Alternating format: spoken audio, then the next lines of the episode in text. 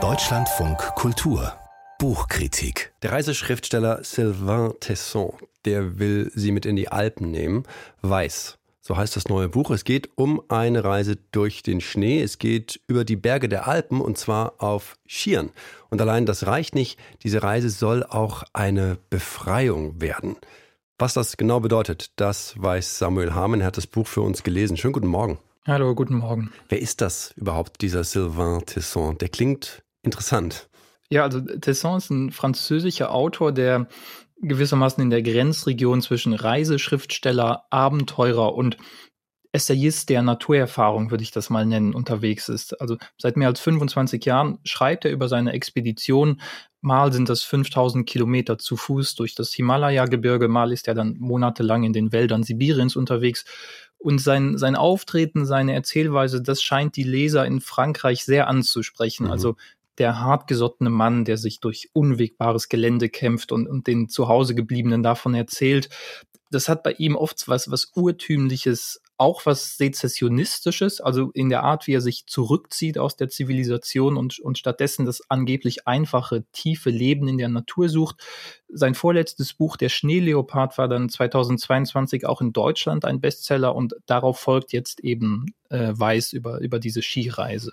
Das soll also jetzt diese neue Grenzerfahrung sein, diese neue Naturerfahrung. Und das klingt ja potenziell auch spannend mit Schieren quer durch die Alpen. Ist das auch spannend zu lesen?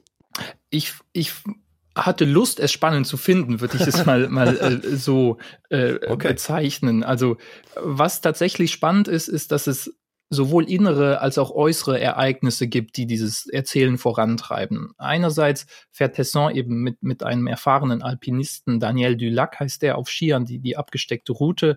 Das machen sie zwischen 2018 und 2021, jeweils im, im Spätwinter.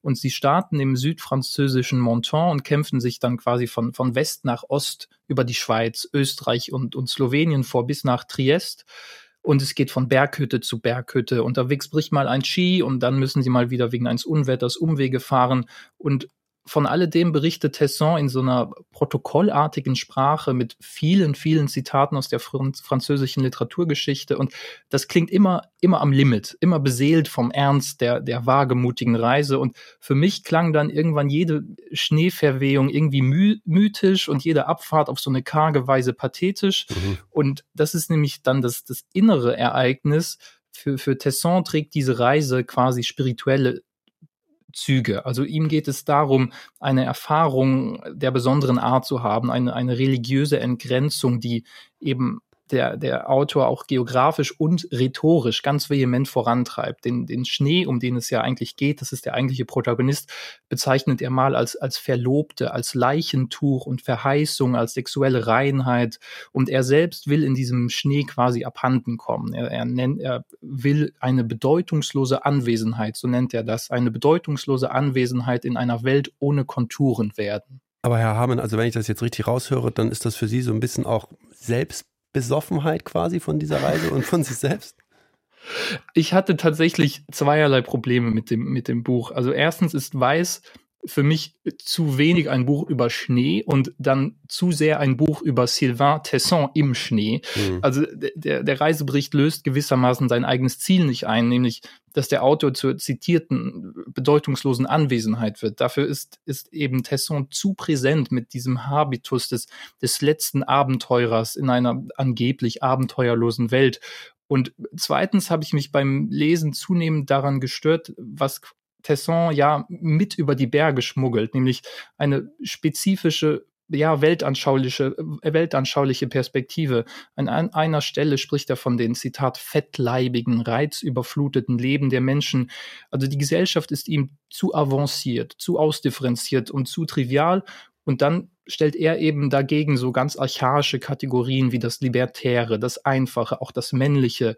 Und das hat irgendwann was vulgär kulturkritisches. Also an einer Stelle spricht er von, Zitat, christlichen Ufern, die die Flüchtlinge, die durch die Alpen reisen, jetzt endlich erreichen, nachdem sie vor dem, Zitat, Heiligen Krieg geflohen sind.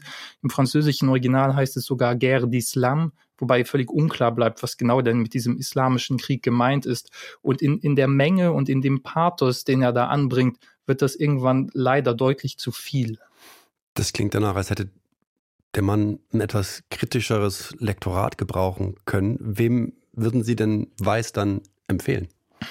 Ja, vielleicht denjenigen, die sich für einen eigenwilligen Blick auf das Naturphänomen Schnee interessieren und die das landschaftliche und spirituelle extrem reizvoll finden und die dann eben auch dafür bereit sind, die Schwächen des Buches, die evident sind, hinzunehmen. Also mhm. als Leser braucht man jedenfalls auch einiges an, an Ausdauer, an Argwohn und, und Behutsamkeit, um bei dieser Reise durchzuhalten. Sylvain Tesson, Weiß heißt das Buch, knapp 250 Seiten, kosten 23 Euro. Und Deutschlandfunk Kulturkritiker Samuel Hamme, der ist nicht überzeugt. Er sagt, ich hatte Lust, es spannend zu finden. Vielen Dank.